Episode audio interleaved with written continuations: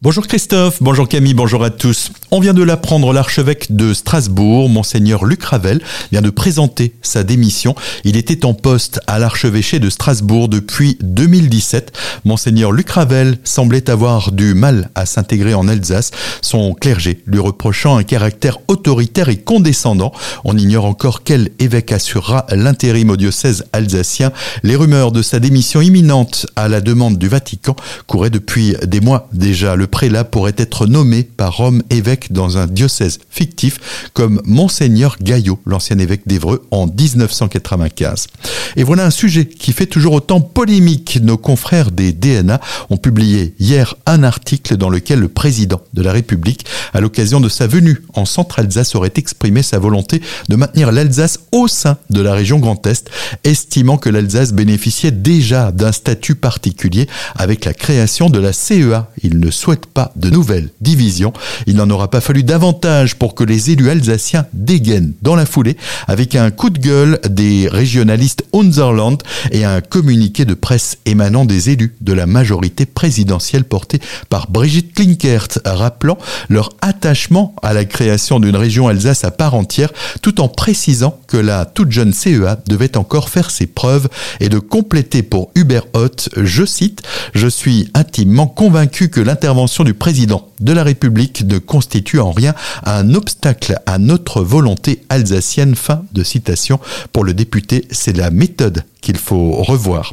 Colmar Agglomération lance la première édition du prix Colmar Aglo Entreprend, destiné à soutenir les jeunes entreprises du territoire et favoriser l'esprit d'entreprendre.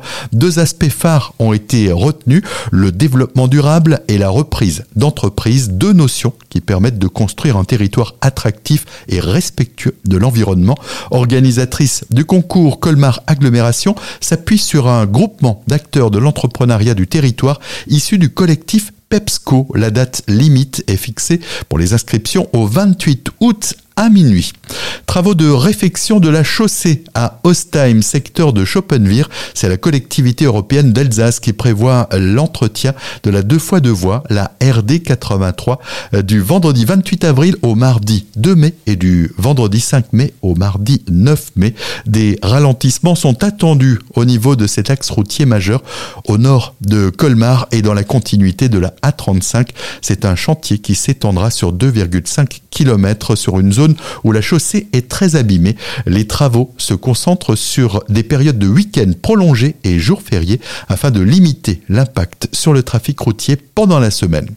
La société Equium qui exploite la gravière de Bichevillers souhaite étendre son site et prolonger son autorisation préfectorale. Il faut faire quelques kilomètres tout de même au sud de Bichevillers pour découvrir ce site industriel et son plan d'eau de 126 hectares chaque année. L'entreprise extrait 600 000 tonnes de cailloux à granulométrie variable. Elle espère une extension de 7 hectares et une prolongation de la concession jusqu'en 2058.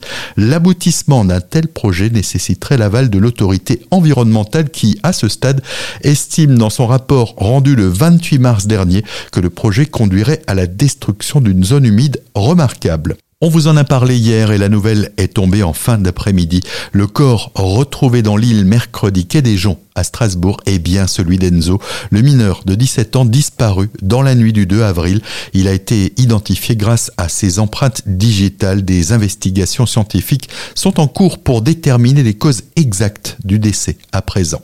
Un peu de légèreté pour terminer. Même en trottinette, il faut éviter l'abus d'alcool. Une mère et sa fille de 7 ans sont tombées mercredi soir de leur trottinette à Bofsheim après avoir percuté une voiture dans le rond-point de l'église. La maman a été testée positive au test d'alcoolémie. Toutes deux légèrement blessées ont été évacuées à l'hôpital de Haute-Pierre à Strasbourg.